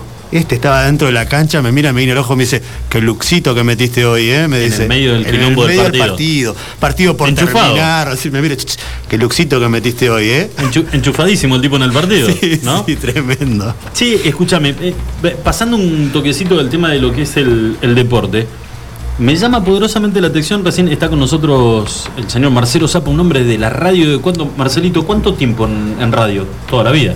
20. Antes que nada, bu- buenas tardes. Nuestro corresponsal. Cor- nuestro corresponsal en el San Benito. Esta madre. 26 años más o menos, sí. 26 años. Sí. Eh, no, vos sabés que ayer decíamos, el tema era presentarlo, este, para que bueno, lo podríamos saludar. Pero a- ayer eh, decíamos con esto de cuando ya se cierran los comicios en, en Estados Unidos, que decíamos, eh, casi siempre tratamos de traer como ejemplo, para evitar que, que- que no se haga en Argentina lo que se hace habitualmente, eh, de qué manera se comportan los candidatos una vez que una, una elección finaliza en el viejo continente, Francia, Alemania, ¿no? Son señores, son dandies, uno llama al otro, lo felicita, va hasta el búnker del que ganó, el perdedor, estrecha la mano. Eh, y Estados Unidos estaba también dentro de esa franja, porque además tienen una tradición democrática que tal vez sea la más importante en el, en el continente americano. Se le cortó la cadena a Trump, mal. Y hay algo que está pasando en este momento que decíamos ayer, que lo tiro acá como para que lo charlemos los tres, es que los medios, o sea, los medios juegan también una publicidad muy fuerte. Vos me decías, la cadena Fox apoya a un candidato y CNN, CNN a la otra. CNN al otro. No me acuerdo cuál a cuál. Pero, por ejemplo, una cadena está dando, y obviamente acá en la Argentina tenemos referentes nosotros. Hay una cadena que sigue o tiene un lineamiento eh, que es el, el- Favorable al gobierno. al fa- obviamente a favor de, de uno de los candidatos norteamericanos, y después C5N que sigue, TN es uno y C5N que sigue a la otra cadena. No podíamos ser menos nosotros. ¿no? Vamos, a- vamos colgado el bolsillito atrás del pantalón. Ahora, una cadena está diciendo de que Joe Biden tiene en estos momentos 253 electores, lo cual le estarían faltando 17 electores para quedarse con la presidencia de los Estados Unidos. Esa es CNN. Otro canal, la otra cadena, dice que la cantidad de electores que tiene son 64. O sea, tenés 11 electores de diferencia que vamos a decir, bueno, dale, ¿qué son 11 electores? 264. 264, perdón, contra 253 que dice o que publica la otra cadena. O sea, tenés 11 electores de diferencia. En esta cadena, la de 264, a Biden le estarían faltando solamente 6 electores para quedarse con la presidencia porque es quien llega a 270 que se queda o se consagra como nuevo, presi- nuevo presidente o renueva el mandato en el caso de Trump. Pero me llama la, la- la atención que son 11 la diferencia de los electores. Están desde puede- ayer así, ¿eh? Claro, pero que te puede parecer mínimo, pero esos electores significan millones de votantes, ¿no? Yo pensaba que eh, una cadena no estaría contando los de Wisconsin, que son, pero son 10. Claro. ¿Te acuerdas que Wisconsin está reclamada por Trump que no que el, el que se haga un reconteo de votos? Sí, y que ya se expidió la justicia y no le dio, no hizo lugar al reclamo de Trump. Sí, hay una hay una noticia en la que sí le dan, pero estaba por leer eh, eh, que había ganado la primera demanda. Eh, per- No es Wisconsin, perdón, me rectifico. La justicia de Michigan rechazó la demanda de Trump para detener el conteo. conteo. de votos. En Pensilvania ganó. O sea, en Pensilvania ganó Trump la, la primera demanda sobre el conteo de votos. Porque esa, ah, después hay otra. Ahí no son las mismas, no son las mismas de- disposiciones judiciales en cada uno de los estados. Son todos Tienen que, independientes. armar- ahí. claro, tienen que armar totalmente diferente la, la, la- el- la presentación para que se haga un recuento, ¿no? Sí. Bueno, Ir buscando causas eh, este, afín para, para lograr un, un nuevo conteo. La- eh, los abogados de. Pero salieron, la hicieron bien. Salieron el primer día sin tener la totalidad de los votos, decir que ellos habían ganado. Y Pero que había fraude. Claro. que esperar. tengo dos, dos más de deportes, pero te voy a tirar los titulares. A ver. Nos vamos a ir a la pausa y la- eh, si querés este lo podemos eh, desmenuzar, por Eh, llamarlo de alguna manera. Próximo bloque. En el próximo bloque. Sí. La primera tiene que ver con Dennis Rodman, el gusano. Sí, señor. Jugador, de, los, de la de los- NBA de los Chicago Bulls. y de Detroit Pistons. Bueno, dos ex compañeros de Rodman en los Bulls eh, fueron entrevistados en un programa, en una cadena importante de deportes. Le hicieron mención en algún momento al, del nombre de Rodman y uno dijo, lo único que recuerdo era que hacía falta una semana para recuperarse si Rodman te invitaba a una de sus fiestas.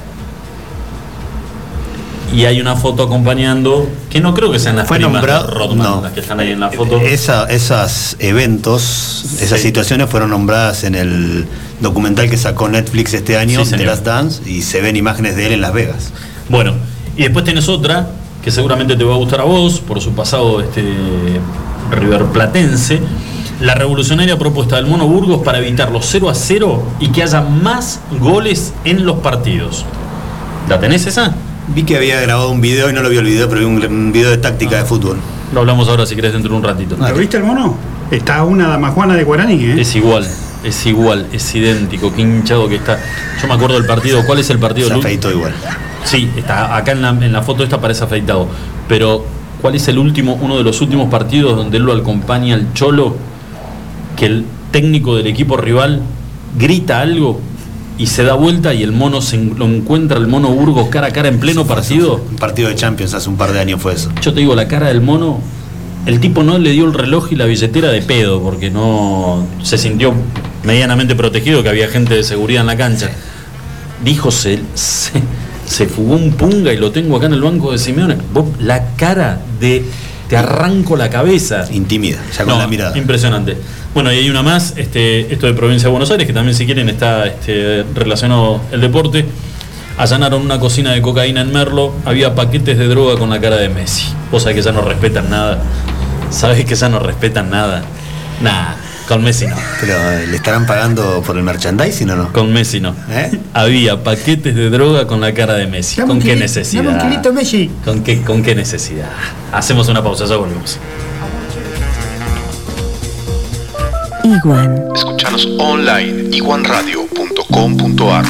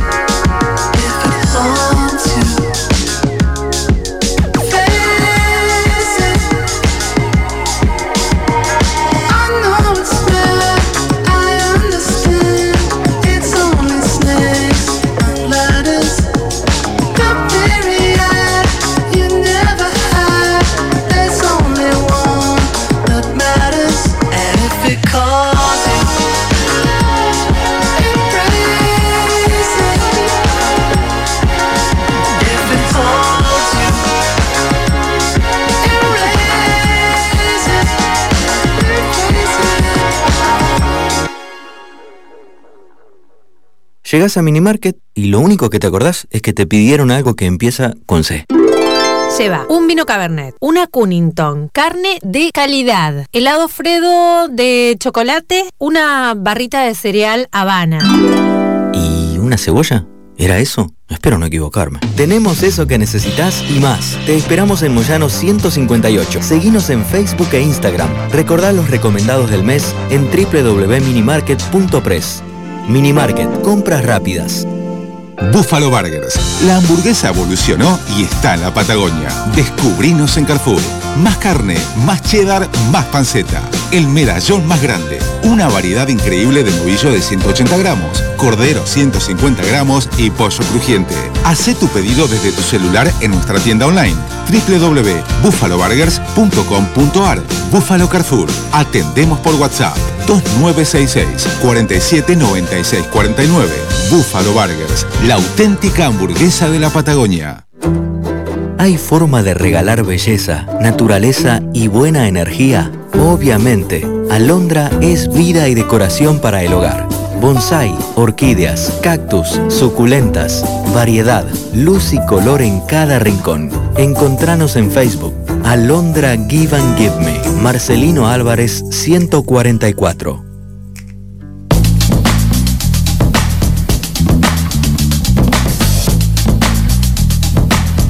Estás escuchando Extremi.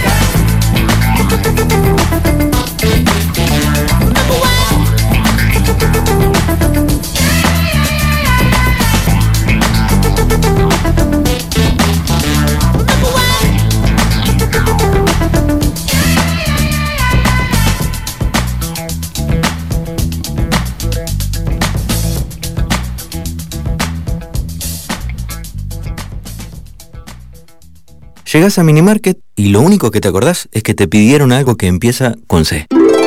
Lleva un vino Cabernet, una Cunnington, carne de calidad, helado Fredo de chocolate, una barrita de cereal Habana. ¿Y una cebolla? ¿Era eso? Espero no equivocarme. Tenemos eso que necesitas y más. Te esperamos en Moyano 158. Seguinos en Facebook e Instagram. Recordá los recomendados del mes en www.minimarket.press. Minimarket, compras rápidas.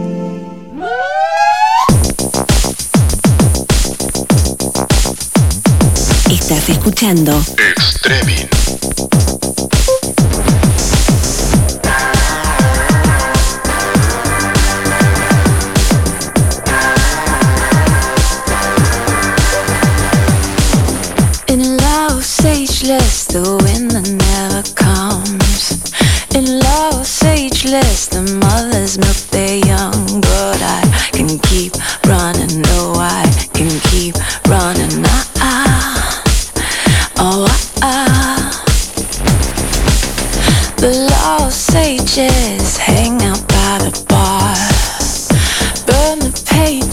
of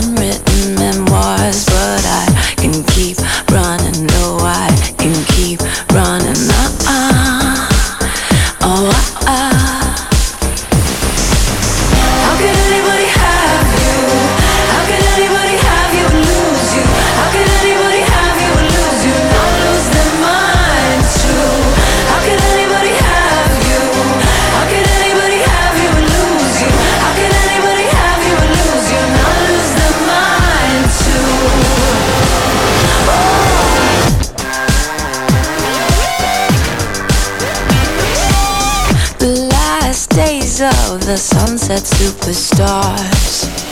Girls in cages playing their guitars, but how can I leave? I just follow the hood of my car. Oh, ah, ah. in Los Angeles, the waves they never break. They build and build until you don't have no escape. But Estás escuchando. 40 minutitos, pasada las 6 de la tarde en la República Argentina. Eh, es- no sé si les pasó a ustedes. A, a mí me da ya como un poco de bronca la cantidad, el bombardeo incesante vía teléfono, redes sociales, como sea, de este, promociones para viajar. ¿Te llegan? Porque te conocen. Me llega. No, boludo. Me llegan porque le, le llegan a todo el mundo. Estoy, po- estoy podrido. de Río de. Janeiro, seguro. ¿Eh? Río de Janeiro. Somos. Río. Siempre. Y Perú. No, Perú no, gordo, que la última vez estuviste varado. Bueno, como- pero a mí me llegan de Perú. Ah, te llegan de Perú. Sí, sí, sí. El Cusco. Ah, hay, hay una foto muy buena de Marcelito con un perezoso. Sí, un perezoso. Con un perezoso. Nada, divino. Es un hijo. Divino. ¿Cómo eh, cómo es el, el bicho? Digamos, ¿se acerca? ¿Te lo, te lo pusieron o no? ¿Cómo Nosotros lo.? fuimos a un, a un lugar en el Amazonas. Amazonas, sí, pues. En el, en el, en el Amazonas fuimos a una reserva eh, donde eh, pro- una reserva que donde protegen animales. Son animales que encuentran o que se los sacan a cazadores furtivos, Ah, que esto del otro. Tienen un nombre, en África también, ¿no? Son. No, iba a decir paraíso, tienen otro nombre. Sí, tienen un nombre especial. Bueno, y este y pagás una, una moneda mínima y te pasean, ves desde monitos, bueno, hay un monito chiquitito que aparece en el primer video que filmo, que es este, el monito cervecero, le dicen. Buen nombre. Me acordé de un par de amigos. Y después tenés los monos aulladores. ¿Pero por qué cervecero? ¿Chupeteas? Le pregunté y me habló en. Ajá. En su idioma. No le entendí. Perfecto. No, pero le pregunté al, al guía. No sé qué me dijo, la verdad no le entendí. No tenía ni idea. Y lo escuché en el audio, a ver si en el video después lo escuché. No, no, En ningún momento el mono hizo una seña como diciendo. no, no, no, pero aparte es una cosita chiquitita, seco, peluda, negra, ojito chiquito. Entra, entra en la palma de una mano. Me dijeron que vos sos bueno el seco, gordo. Eh, Tucán, y bueno, ahí es donde tengo la foto de perfil con la bufanda esa que se mueve, la bufanda amazónica, Una boa. una boa de dos metros y medio. Ni en pedo. Pero ni en pedo. No, yo pensé que tampoco, eh. mi, mi, mi acompañante tampoco, arrugó, arru- arrugó pero este, nada, yo me la calcé. Yo ni aunque esté muerta, mira lo que te digo. Una boa muerta igual impresiona. Sí. Igual impresiona. Impre- impresiona un poco, pero después este, Ahora, ¿no, ¿no te da cagazo de que en algún momento nada se Apretó. Le, se le chifla el mono? apretó. ¿Apreta? Apretó un poco, sí. Me pegué un sogaca, ese lo tuve. Apretó un poquito, pero después aflojó. No, no, quédese tranquilo, que esto que el otro Tendría está. un gas seguro justo ahí. ¿Pero qué hace? ¿Le metes un coscocho o algo? ¿Cómo lo.? Son dos metros y medio de nervio, de músculo. Le meté un coscocho y aprieta más. No, no hay chance. No, no hay chance. No, no, no, no, no. No, yo. Es un bicho que le- el- ahí. A mí el que me impresionó realmente, que fue en otro lugar que estuvimos primero, es eh, el arapaima, o el pirarucú, que le dicen, que es como un pescado eh, muy parecido al... ah, O sea, eh, característica parecida a la del esturión, así medio acorazado, que esto que el otro. Eh, tres metros Tres metros. de pescado. Sí. La boca es como la de un surubí. No tiene dientes y no tiene, este, tiene esas cosas como. Sí, exactamente, como la de la anguila. Pero en versión eh, grande.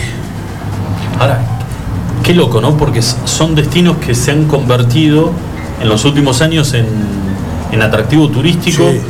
Y con, eh, contá, Marce, a mí, a mí el, tema, la- de- y a mí las el tema de viajar me Y las gusta. pirañas. Oh, está- ¿también? También, sí, sí. Bueno, todos lo vimos ahí en el mismo. En el, lagarto, pirañas, este. Eh, los cuy, que, s- que se comen. Son como. Sí, son como cuises, pero un poquito más. Ah, te fuiste a hacer el Marley también. No, comí, comí los suri. Sí. El Murciélagos gus- no se comían ahí, no. No, gracias a Dios no. Los suri, el, el, el que está en la madera, lo- las, las orugas. Sí. De eso probamos, sí, eso el desafío suri. Hicimos ahí con cocidos, eso sí. ¿Qué gusto a, a qué? Panceta. panceta. Sí. Lo comimos a la plancha, eh, a la plancha tipo este pinche, Sí. a panceta. Le faltaba el cheddar.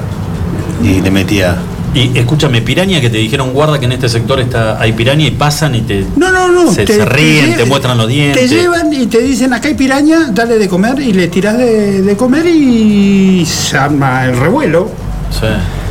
O sea que te da la pauta que si se casa a sacar una patita, Sí. pelas el hueso. sí, la- pues, si pones el pie, sí, seguro que te, te morfan. Y después los lagartos. Después nos llevan a un río donde se filmó la película Anaconda. Sí. La primera con Jennifer López, John Boy. Sí, sí. Mm, Pasamos a una a una mm, reserva donde hay eh, este, personas autóctonas de ahí. Yo iba a decir aborigen, pero no son aborígenes. Los este, los Bora. Como el, el auto. Sí. Bueno. Y, este, y después saliendo de ahí pasamos por enfrente del hotel donde se filmó eh, Pantaleón y las visitadoras. Ah, del libro de. Sí, la conozco. ¿La viste esa? No. Son soldados y las visitadoras eran mujeres que. Es un hotel flotante. Todo, íntegro. Bueno, pasamos por enfrente de, de esa. Che, escúchame, Marce, ¿y cuánto, eso todo en un día o estuviste varios un, días? todo en un día. Todo en un día, pero tenés la posibilidad de, creo yo, de hacer tour de varios días por Sí, el- sí, sí. Inclusive podés ir a los loches de ayahuasca, que es lo que llama más la atención y lo que más guita lleva. O sea, es, es el, el- el punto de partida de Siquitos para ir a, este, a, a- los de ayahuasca. alucinógeno. Exactamente, el alucinógeno. Te tomas un tecito. Son, por, por una semana son 10 mil dólares. ¿eh? Puta madre. Mirá que no pudiera entregar a cambio. O sea, es mucha, es mucha plata. florecer acá en la ayahuasca, ¿eh? que es un hongo. No, es una liana. Ah, un... tipo, una enredadera. Ajá. Eso se corta, se golpea, se muele, se hierve y lo que sale de ahí se toma. Y te la pegás en la Pe- pera. sí, pero tenés que tener, o sea, son 10 lucas verde. eh, el estar ahí, estás en el medio de la nada, sobre el río, con nada de, de- de tecnología, pero nada, ¿eh? Luz como en el campo, a partir de la de tal hora hasta tal hora, y tenés que dietar la, la planta. Ellos le dicen dietar, tenés que hacer una dieta previa para consumirla y una dieta posterior. Vos sabés que vi el.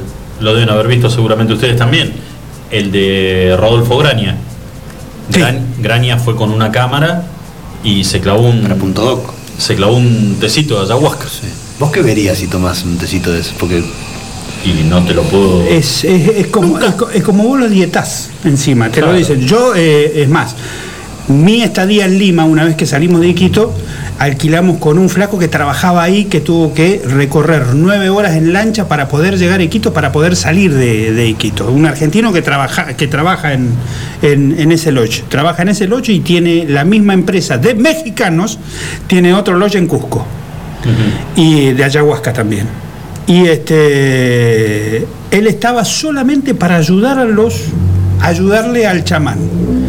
El chamán es el que acompaña a los viajeros, a los, a los dietarios que le dicen que toman, que van a tomar, y cada uno de los ayudantes del chamán se encargan de una sola persona. Esa persona, una vez que la tomó y una vez que entró en viaje, digamos, malo, bueno, lo que sea, se mea, se hace encima, se vomita. Ah, divino. Sí, sí, todo- pero todo- es una forma de depuración. Ojo que es natural, es una forma de depuración, ¿eh?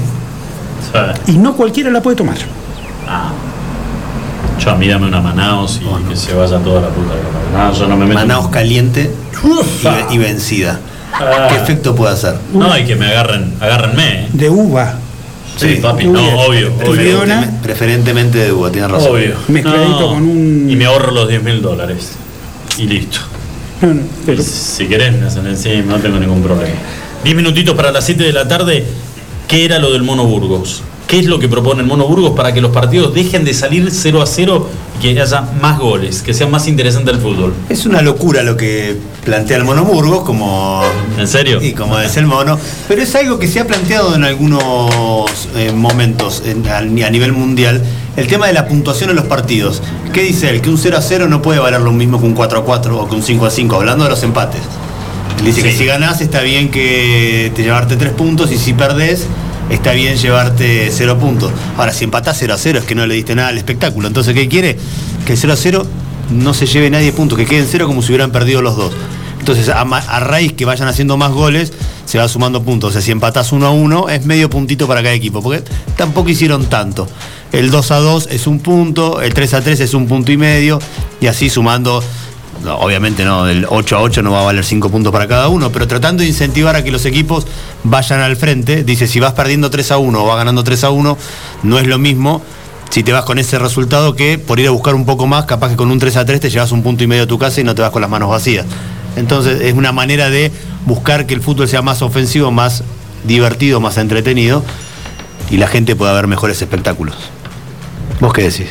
No, que sí, que lo- eh, esto ya lo habían, en algún momento me parece que lo habían, no sé si propuesto, pero que alguien había dejado ver. Acá en Argentina en una época se había hecho un, se hizo un torneo, no de, de esta manera, pero era así, el que ganaba se llevaba tres puntos, el que perdía se llevaba Sí. cero, si empataban se llevaba un punto para cada uno, pero iban a una definición por penales, y el que ganaba la definición por penales se llevaba un punto más, entonces ese día el que empataba y ganaba por penales se llevaba dos puntos, y el que empataba y perdía en los penales se quedaba con uno. Lo hicieron un solo torneo en la década del 90, año 90 o 91 creo que fue, y no lo hicieron nunca más, se ve que no tuvo demasiado éxito. No había mucho. Sí, no, no. no- no había. Y eso que a la gente, o a los chicos generalmente, ¿qué les gusta ver cuando ven un mundial? Cosas así, uh, hay penales, definición por penales, uh, vamos a ver, Sí. a ver cómo sale. En ese momento a los chicos les gusta, les resulta entretenido. A los que lo sufrimos un poquito más, no está tan bueno.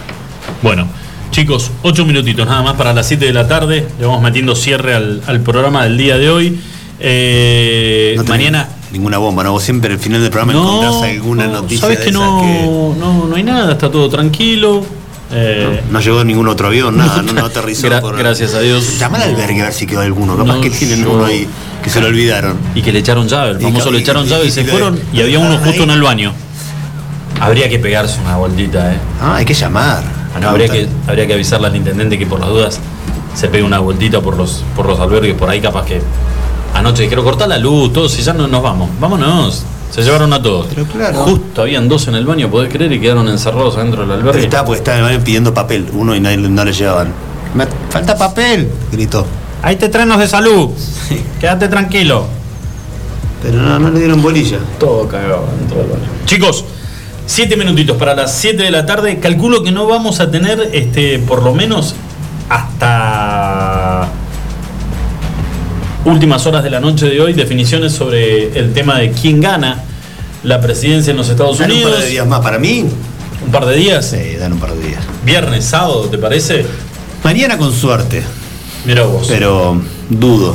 Ahora le meto, ahora le meto un mensajito a Biden. Dale, Si vamos a dormir tranquilo que hasta el sábado decís vos que no va a haber, no va a haber ningún tipo de novedad. responder, porque seguro que, que escuchó el programa en Obvio. Spotify, porque le dijeron escuchalo. El pibe de allá en el culo del mundo, que hay un pibe fan tuyo Obvio, que recreó en toda la historia, sí, que contó todo lo que hiciste vos y el tailandés. Yo lloré, ¿eh? Perdón. Pero viste, Eh, yo fue- dije lo mismo es una acá. historia muy sentida. Muy sentido. Lo que pasa es que estoy rodeado de gente que no, Yo no, casi tiene, me quiebro, no te lo dije. no tiene corazón. Mentira, gordo, que te vas a quebrar. Borracho te puede llegar a quebrar. Escúchame. También. eh, te voy a decir una cosa. Cuando llegue el canje de alguna publicidad canje con la Casa Blanca, ahí me vas a venir a golpear la puerta. Ahí me vas a venir a golpear la puerta. ¿Eh?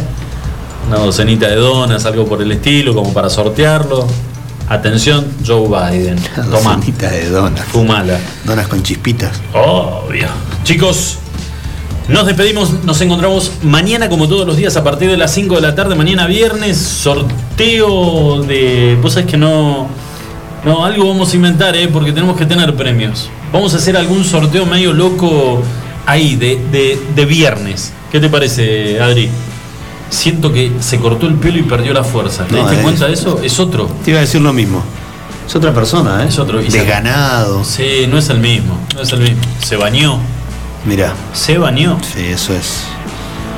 Qué loco, pero. Ni, ni fuerza para hablar tiene, hace gestos, gesticula. Ah, bueno. Está cualquiera. Mañana nos encontramos a partir de las 5. Buen día para todos. Gracias, Marcelito, por la visita. No, gracias a ustedes. Hasta luego. Chau.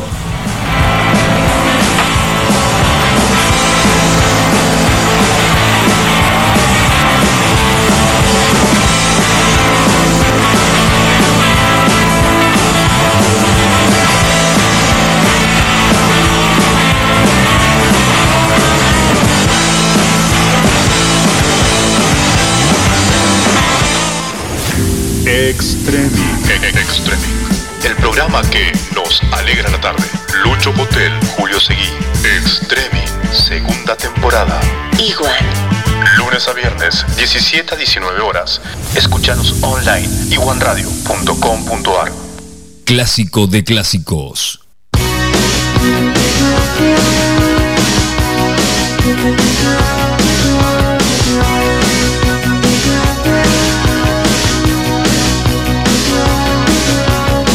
I get up in the evening and I ain't got no